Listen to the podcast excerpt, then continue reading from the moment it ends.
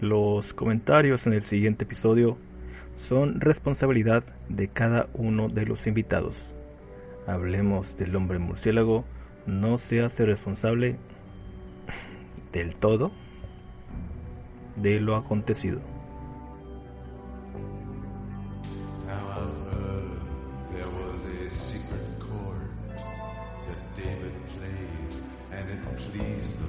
Parte 1. Preludio. Bienvenidos a su episodio especial Justice League, aquí en su podcast Hablemos del hombre murciélago. Nos acompaña nuevamente para esta charla amena mi querido amigo Peter. Pete, ¿cómo estás por allá? ¿Qué onda, George? George Geek, aquí, P-Player, eh, en este lado del charco. Oye, qué espantadas, eh, las de los temblores temprano. ¿Cómo estás con eso? No, no, no, está terrible, eh, terrible. La ulti, el del temprano, amigo, déjame decirte que fue falso, al parecer. Alguien nos jugó la broma en la Ciudad de México y bueno. Pero, pues estamos bien, no pasó a mayores, fue de 5.6. ¿Y tú, cómo tal allá, lo sentiste? Fíjate que no, fíjate que no por acá es raro que, que haya temblores, que sí ha habido, solamente creo que uno en toda la historia de aquí de, de la ciudad. Pero espero que todo bien por todos los lados donde ya se haya sentido, donde se siente más que por lo general es allí en Guerrero, ¿no? Sí, de hecho salió en Guerrero, amigo. Fue de 5.6 en Guerrero. Pobres de los guerrerenses, la verdad. Un abrazo si nos están oyendo de allá. Oja- ojalá que estén todos tranquilos. Bueno, pues vámonos al tema. ¿Cuál crees que sea la mejor forma de empezar con este tema que ya está hablado, platicado y recontra platicado? Criticado, apoyado, haters, fans. Hablamos de Justice League, Snyder Cut. Este es, yo creo que vamos a llamar este podcast versión Snyder Cut, ¿eh? La versión que Snyder hubiera querido. La verdad, eh, podemos empezar. eh, calificación. Para mí Calificación. tiene un 9. Nueve. ¿Nueve de plano? 9, 9, de plano. Ya, Ok. ve- ya, ya, ya esperemos que nos, nos alcance el tiempo para decir por qué no llegó hasta el 10. Ok, bueno. Muy bien. Peter, calificación. Para mí un 10. Un 10, Punto 10. Un Que 10 sube a 10. brincándose a 11, 12. Brecándose a 100. Para mí fue espectacular, orgasmeantemente fascinante, bellísima, todo lo que esperaba, todo lo que esperé, todo, yo debo de admitir, yo fui de los locos, yo fui, a mí me tacharon de loco, de, de exagerado, de nunca va a pasar, de, de, o sea, yo fui de los que estuvo firmando en Reddit, apoyando en redes sociales, mi Twitter llenando el Snyder Cut, de verdad, cuatro años de espera, amigos, cuatro largos años. Solamente me queda decir que esto me ha enseñado algo. A ver.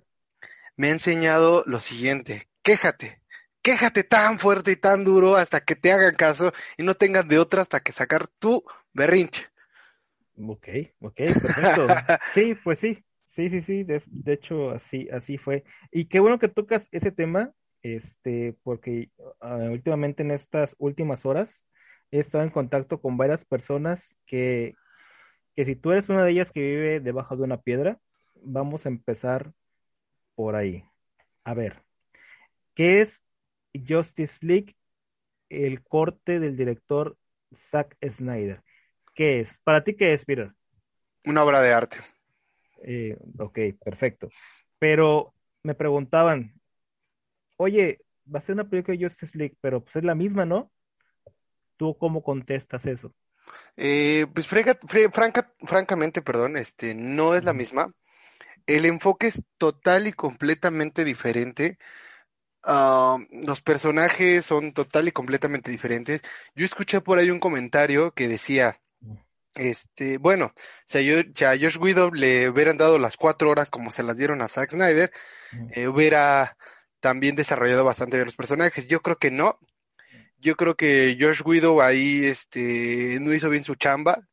No lo voy a criticar, la verdad. Josh Whedon ha hecho muy buenos trabajos. Por ejemplo, Buffy la Vampiros, una serie bastante buena, bastante. ¿La has visto, amigo? Sí. Buffy la Cazavampiros es muy buena. Digo, no es de mis favoritas, pero es muy buena, de hecho. Eh, Avengers, trajo Avengers. Eso es un gran punto para Josh Widow. Un gran punto. Pero, ojo aquí, para que la película de Zack Snyder fuera un 10 totalmente, eh, yo creo que estoy hablando como fan, o como fan de cómic, como fan de películas, de, eh, de más que nada de DC. Yo soy, yo soy de DC, 100% DC. Me gusta más. DC. Este, de hecho, tengo más cómics de DC que de Marvel. Eh, pero a lo que me refiero es eso, o sea, yo hablo como fan. Yo hablo como alguien que sabe la historia de Superman, sabe la historia de Flash, sabe la historia de... No solo la historia de Flash, las versiones de Flash. Diferentes historias, diferentes aventuras, sabe las diferentes versiones de Batman, sabe por qué utiliza el traje negro Batman, sabe que siempre que Batman se, se enfrenta a Doomsday, siempre muere. O sea, no hay cómic, no hay historia en donde Batman, donde, perdón, donde Superman y Doomsday se enfrenten y salga vivo. No hay aún. Bueno, al menos yo no recuerdo alguna. Igual si los fans nos comentan alguna, pues adelante. Pero estamos hablando de un fan, fan de cómics, ¿sale? Un fan que ya se sabe de pieza a cabeza la historia de Batman, ya se sabe cuándo muere, cuándo revive, cuándo le, le truenan la espalda. De igual manera, la Mujer Maravilla, bueno, no soy gran fan de la Mujer Maravilla en los cómics, pero eh, sigue como el hilo, ¿no? Eh, eh, de la misma manera, Cyborg con los jóvenes titanes, este, Marshall Manhunter, etc, etc, etc. ¿Sale? Para no este, desplayarme tanto. Yo le pongo un 10 como fan. Ok. 10 como fan, 10 perfecto, porque realmente va a sonar eh, monótono, va a sonar como le quieran llamar, ¿no? Pero al final de cuentas, esto es de fan para fan. Así O sea, no, no estamos hablando de gente que, pues, seamos sinceros, gente que realmente no entiende a esto o le gusta como el desmadre de los superhéroes, pero no este conecta con el enfoque eh, hasta adentro. Vamos a decirlo así. No estoy haciendo de menos a las fans de Marvel, a los famosos Marvelitas. Ah, sí, sí. citas, ¿no? Bueno, no estoy haciendo de menos, ¿no? Pero sus películas, eh, a las primeras películas de Marvel, eso sí, tenían bastante profundidad por Iron Man. Hubo esa conexión de Iron Man, ¿sale? Esa profundidad.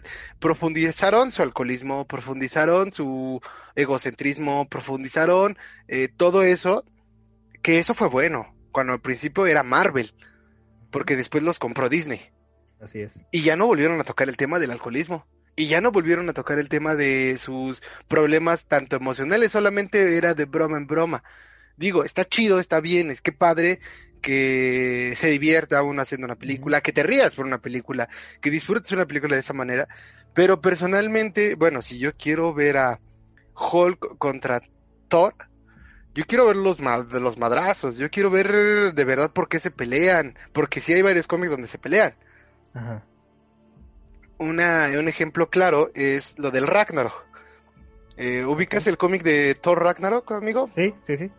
Sí sabes que muere prácticamente todo Asgard, sí. explican por qué se quita, se le quitan el ojo, muere su padre, o sea, prácticamente lo pierde todo, pero al final eh, restablece a Asgard. ¿Sale? Es lo que les falló en esa película. Esa película daba para mucho.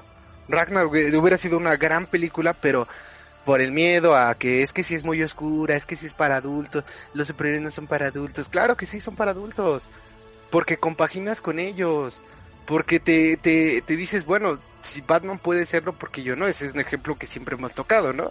El único, bueno, uno de los únicos superhéroes, uno de tantos, obviamente, que su único superpoder es el dinero. Yo quisiera tener ese superpoder, amigo.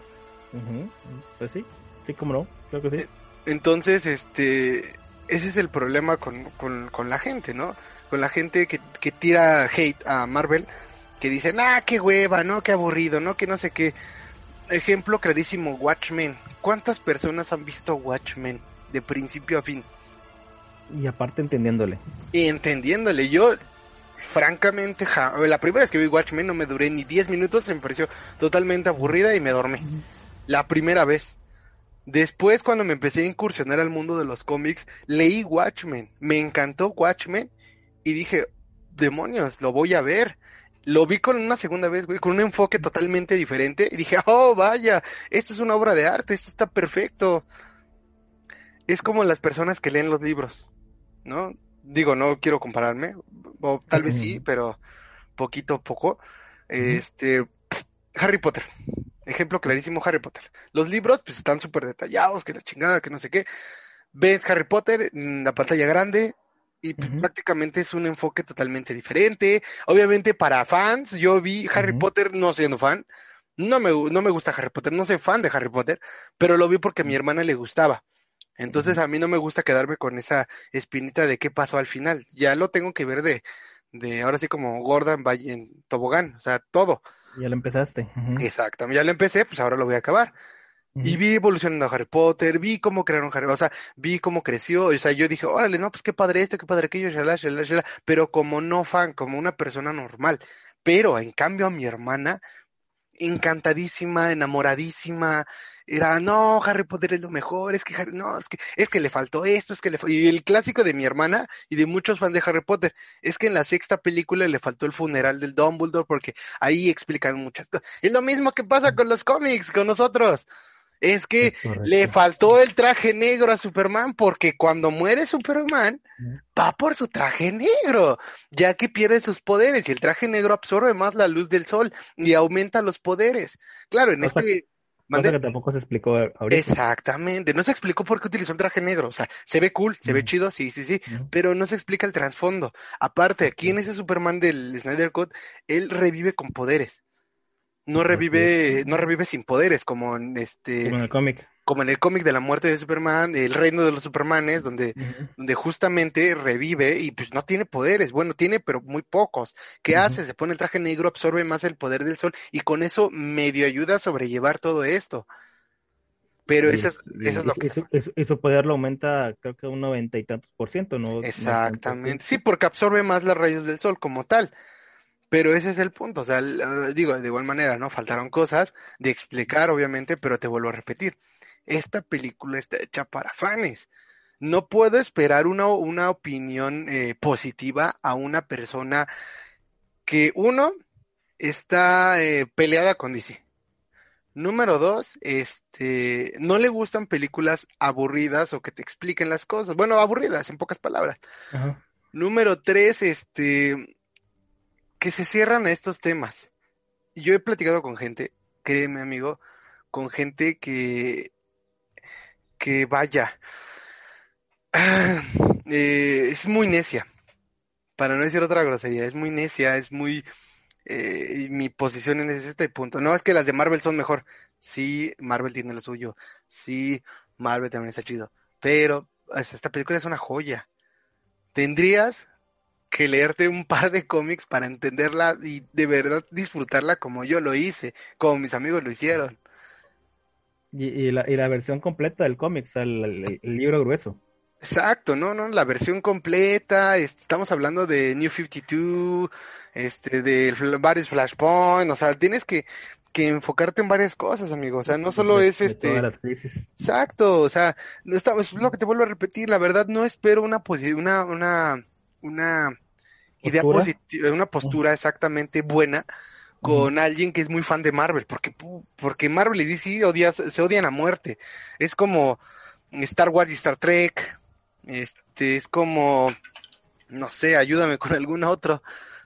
Eh, ay, caray.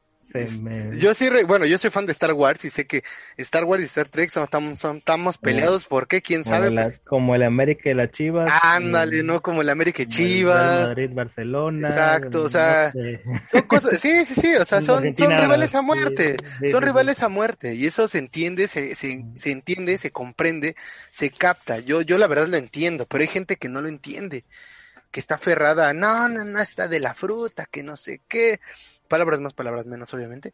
No, no, no, es que no, que está bien aburrida. Pues sí, está aburrida gente que pues, realmente se cierra todo esto, se cierra a una idea de, de que DC lo está haciendo bien. Ajá, es correcto. Lo, está, lo hizo bien con, con, este, Shazam. Se entiende que Shazam es un niño. Es. Billy, es un niño. O sea, no podemos darle un enfoque adulto a un niño, güey. No se puede. Así es. Se entiende que The Joker sea más serio. De hecho, si te pones a analizar la película, si, no siendo fan, güey, O sea, prácticamente pues, sí te va a aburrir, güey. Prácticamente sí. O sea, esa es una, una... Es, por ejemplo, de Joker, la película de Jared Leto es una película de drama, se podría considerar. No, de Joaquín Phoenix. Ah, perdón, Joaquín Phoenix, discúlpame. Mm. Es de drama, o sea, tú te la puede chutar cualquiera y le va a entender porque no habla tanto de los cómics, pero hay guiños. Guiños que todo fan eh, dice, ay, no, el teatro, ay, no, el papá de Bruce Wayne, ay, no, no sé qué. O sea, sí hay guiños, pero sí, sigue siendo una pequeña, una historia que no, que no está tan arraigada a un cómic. La Mujer Maravilla, vaya. Yo tengo sentimientos encontrados con la película, tanto la primera como la segunda. La primera película de Mujer Maravilla está espectacular, amigo. El final no me gustó. El final me pareció muy absurdo, muy tonto, muy, sea, o sea, la película estaba de 10, perfecta, estaba así al tope, mostraba lo que era una, una Amazonas, la fuerza que tenía, o sea, perfecta para mí. Llega el poder del amor, porque literalmente lo venció el poder del amor, y ¡puc! como Gordon Tobogán. Bueno, entonces ahorita ya dimos el, el panorama general de lo que está haciendo DC cinemato- cinematográficamente hablando. Eh, ahora vamos a tocar, vamos a entrar a la parte, a los, a los chismes, al, al porqué de esta película, al, por, al porqué cuatro años después volvemos a tener las palabras Justice League en nuestro vocabulario pues casi diario.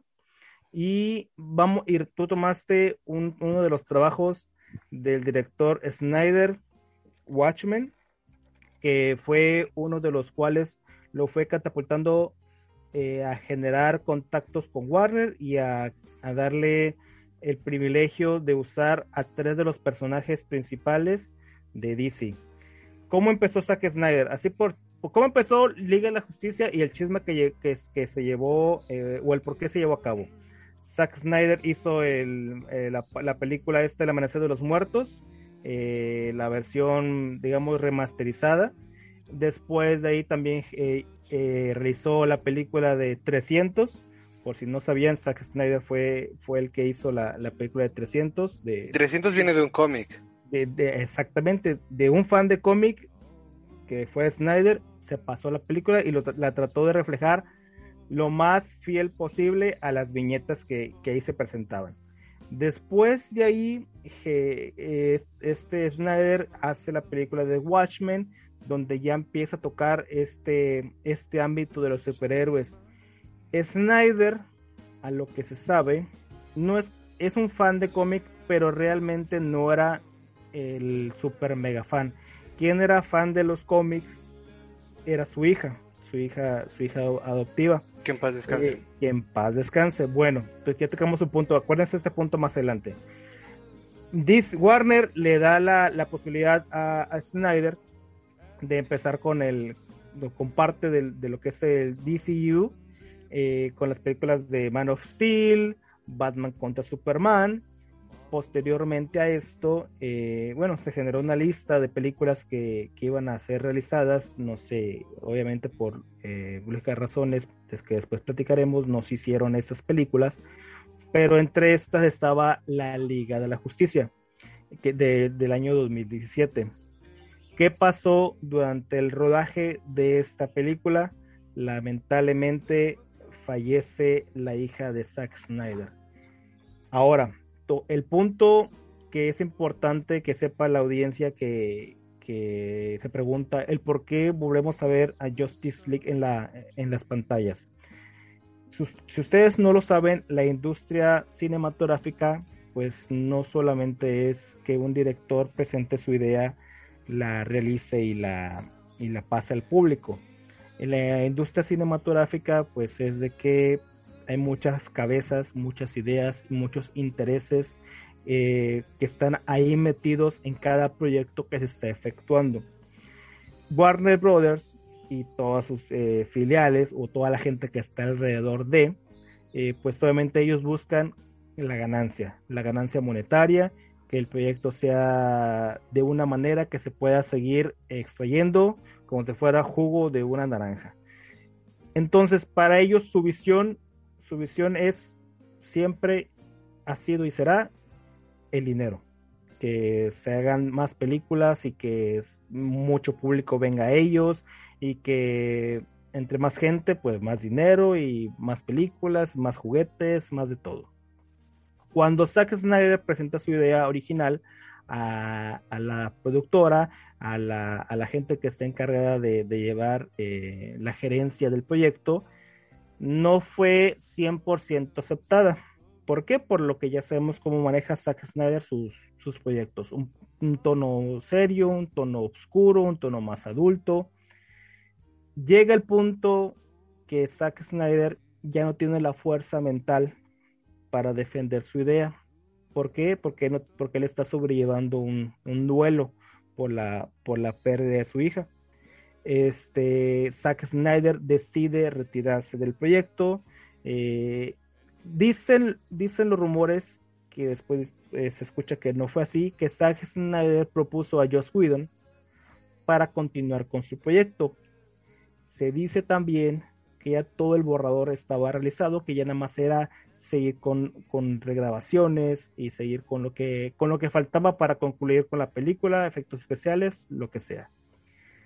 Se rumora también que Joss Whedon, que ya venía de, de hacer este, películas como los Avengers, este, de trabajar con Marvel, de tener también más proyectos con, con la gente de, de, de Marvel. Se dice que él aceptó y que él no puso oposición para las ideas que la productora le pedía que se cambiara. ¿sí? Warner ya no estaba sufriendo porque Zack Snyder quería hacer una cosa y ellos querían hacer otra. Joss Whedon aceptó hacer los cambios que, que, que se estaban proponiendo. Entonces, ¿cuál fue el motivo de, no, de no ganarse la gloria Justice League que contaba con Batman, Superman, La Mujer Maravilla, etc, etc, etc. ¿Por qué no rompió récords? ¿Por qué no fue tan llamativa? ¿Por qué no fue esa película como en aquel tiempo lo fueron los Avengers? Este fue que era una, ya fue una película de una tela que ya estaba recortada y se fueron poniendo parches y más parches y otros parches y otros parches. No sé si hasta ahí me, vas agarrando la idea, Peter. Sí, bastante bien, la verdad, amigo. Ok. Entonces, entonces por ese, ese lado, el producto final de Justice League 2017 fue lo que se presentó. Fue la idea de Joss Whedon con la casa productora. ¿sí? Ese, ese fue el producto que se nos entregó a nosotros como consumidores y por eso fue como que a mucha gente le gustó, mucha gente no le gustó, hubo gente que la odiaba, hubo gente que, de hecho no escuché a uno que la llegara a amar por completo. Entonces, eh, eh, vamos a hacer pausa y continuamos después, ¿no? Así es. Y bien, este fue el episodio especial Justice League en su podcast Hablemos del hombre murciélago. No olviden seguirnos en Instagram. Búsquenos como Hablemos del Hombre Murciélago. Además, también pueden encontrar varias cosas relacionadas con el podcast y el mundo geek en la página de Facebook Rock Geek Showcase. También no olviden que ya encuentran capítulos en YouTube. También busquen como Hablemos del Hombre Murciélago. Nos vemos en la siguiente batidora por el mismo Vaticanal.